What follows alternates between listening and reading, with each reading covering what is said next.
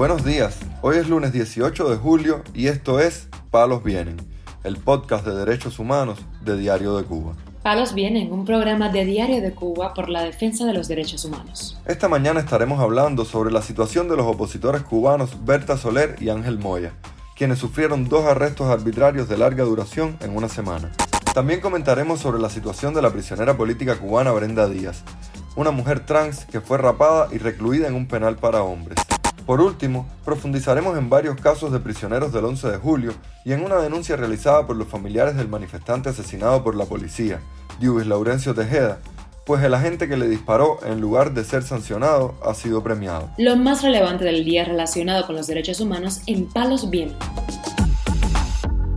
La líder de las Damas de Blanco, Berta Soler, y el opositor Ángel Moya fueron detenidos por más de 24 horas el pasado jueves por la Policía Política cubana a la salida de la sede de la organización, ubicada en el barrio habanero de Lauton. Este fue el segundo arresto violento que sufrió la pareja en menos de una semana, pues el fin de semana pasado estuvieron también retenidos por más de 24 horas. En la mañana de este jueves, Soler y Moya decidieron salir a la calle a pesar de las amenazas de la seguridad del Estado, por lo que fueron arrestados y trasladados a la unidad policial de Aguilera. En la referida unidad de policía los mantuvieron detenidos en una patrulla y en autos con chapa particular durante siete horas. Berta fue trasladada hacia la unidad de la policía de San Miguel del Padrón y Moya, a quien le levantaron un acta por los supuestos delitos de desacato y deudor de multas, lo llevaron hacia la unidad de Guanabacoa. Ambos opositores fueron posteriormente confinados en celdas sin colchón, donde pernoctaron y liberados en la mañana del viernes cerca de la sede de las Damas de Blanco.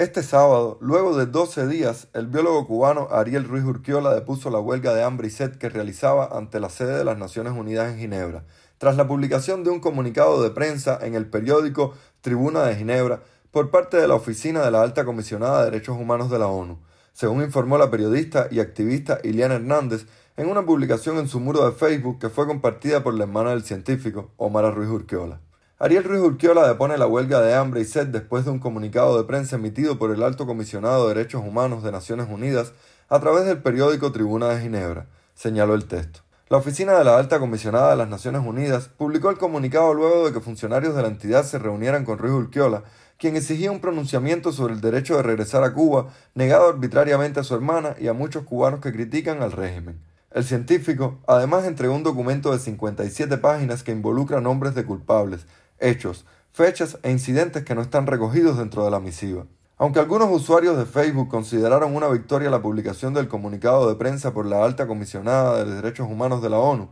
Ruiz Urquiola se mostró más bien escéptico. En una transmisión en vivo realizada por la periodista Eliana Hernández, el científico y activista relató que han puesto en tribuna de Ginebra que el Palacio Wilson ha respondido, que ellos van a continuar con su caso y el caso de Omar en lo adelante, y también con los crímenes contra la salud de ambos.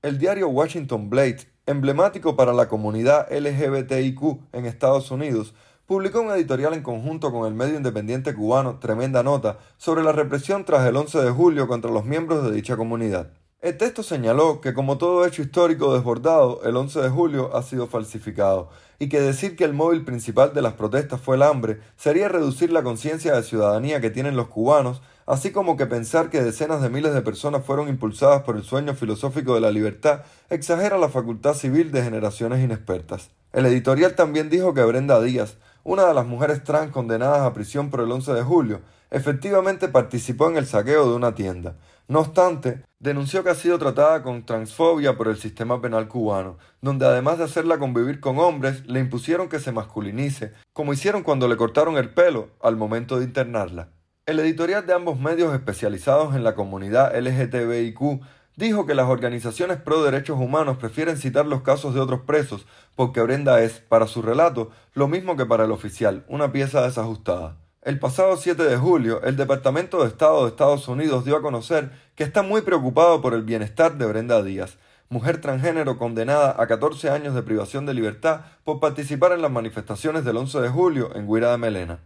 Tremenda nota reportó que en la prisión de Panamá, ubicada en Mayabeque, las autoridades le raparon la cabeza y le quitaron las uñas largas de mujer antes de confinarla junto a hombres con ropa de hombre. Además, se refirieron a ella con su nombre anterior. Su madre, según el medio independiente, la vio el 17 de junio en el tribunal de Marianao y dijo que su hija tiene VIH y ha sido hospitalizada varias veces tras haber sido arrestada. Comentó además que tiene acceso a antirretrovirales, pero no a otros medicamentos.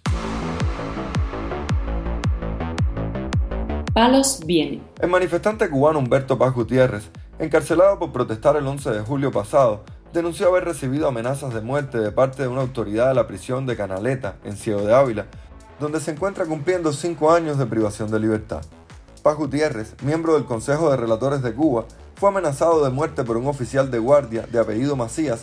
según dijo a sus familiares durante una conversación telefónica grabada por estos y divulgada por Radio Televisión Martí. El problema fue con Mesías, el oficial de guardia, porque yo estaba haciéndole una reclamación a ellos con respecto al soleador, porque ellos dicen que el soleador es obligado, yo digo que es un derecho el recluso, que no es obligatorio. Me sacó empujones privados, me esposó, me llevó para la celda y en la celda me amenazó de muerte, que él sí estaba loco, que me que, que, que cogía y me mataba y que, que no pasaba nada. Miembro de la Unión Patriótica de Cuba, Paz Gutiérrez fue sentenciado a prisión por los supuestos delitos de desórdenes públicos y desacato. El activista fue apresado por la seguridad del Estado el 22 de julio y la Fiscalía Municipal de Ciego de Ávila dictó contra él una medida cautelar de prisión preventiva.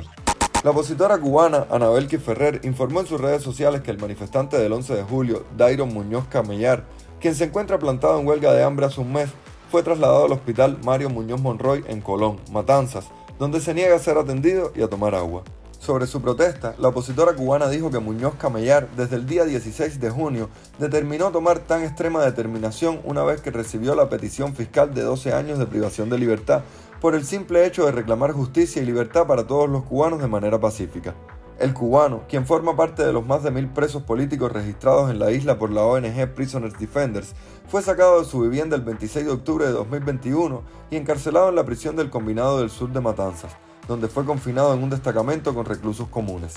El subteniente de la policía cubana, Joennis Pellegrín Hernández, responsable de la muerte de Diubis Laurencio Tejeda el 12 de julio de 2021 durante las protestas que ocurrieron en el barrio de La Guinera del municipio habanero de Arroyo Naranjo, no solo se encuentra libre y es uno de los jefes en el barrio de Mantilla, en el mismo municipio, sino que le cambiaron la moto que usaba por una mejor, aseguró a Diario de Cuba un familiar del fallecido, quien prefiere ocultar su identidad y vínculo por temor a represalias. Tiempo después de la muerte de Dewey nos llamaron de Fiscalía Militar para decirnos que este policía había actuado en defensa propia, pero nosotros nos negamos a aceptar semejante barbaridad, pues todo el mundo sabía que Piquirí, como cariñosamente le decíamos, tenía el brazo izquierdo lisiado y por tanto nunca pudo haber agredido al policía. El gobierno sabe que nosotros siempre nos hemos negado a aceptar esa versión, relató el familiar de Laurencio Tejeda. Fuimos obligados a cremar el cuerpo y la velada por su muerte apenas duró dos horas bajo un fuerte operativo policial. La madre de Dewey ha sufrido demasiado esta muerte. Era su único hijo y actualmente ella se encuentra en Santiago de Cuba, donde vivía antes de que él la trajera a La Habana, añadió. Supimos que este 12 de julio, en el parque frente a la casa donde vivía Dewey, pusieron carteles y pintaron en las paredes abajo la dictadura, libertad para los presos políticos, y enseguida vinieron a quitarlo todo con varios camiones y patrullas para intimidar a los vecinos comentó otro familiar. Aunque en septiembre del pasado año un abogado cercano al caso aseguró a esta publicación que Fiscalía Militar había abierto el expediente 87 de 2021 para instruir de cargos por homicidio y lesiones al agente Pelegrín Hernández, este mismo jurista aseguró tres meses más tarde que el oficial, natural de Guantánamo y de 29 años, continuaba en libertad. Hasta la fecha, Diario de Cuba no ha podido confirmar que este expediente haya sido sobreseído en su totalidad. Sin embargo, el expediente de fase preparatoria sobre los sucesos de la Guinera, al que esta publicación tuvo acceso el pasado año, recogía declaraciones de Pelegrín Hernández, quien no afirmaba haber sido agredido directamente por Laurencio Tejeda en ningún momento. Sin embargo, aseguró que algunos manifestantes andaban con machetes y botellas cócteles Molotov, lo que ha sido desmentido tanto por los videos publicados en las redes sociales como por las declaraciones de los propios manifestantes. Palos Vienen, un podcast de derechos humanos de Diario de Cuba con la producción y conducción de Mario Luis Reyes. Muchas gracias por acompañarnos este lunes en Palos Vienen, el podcast de derechos humanos de Diario de Cuba. Pueden escucharnos en DDC Radio y SoundCloud. Yo soy Mario Luis Reyes, mañana regresamos con más información.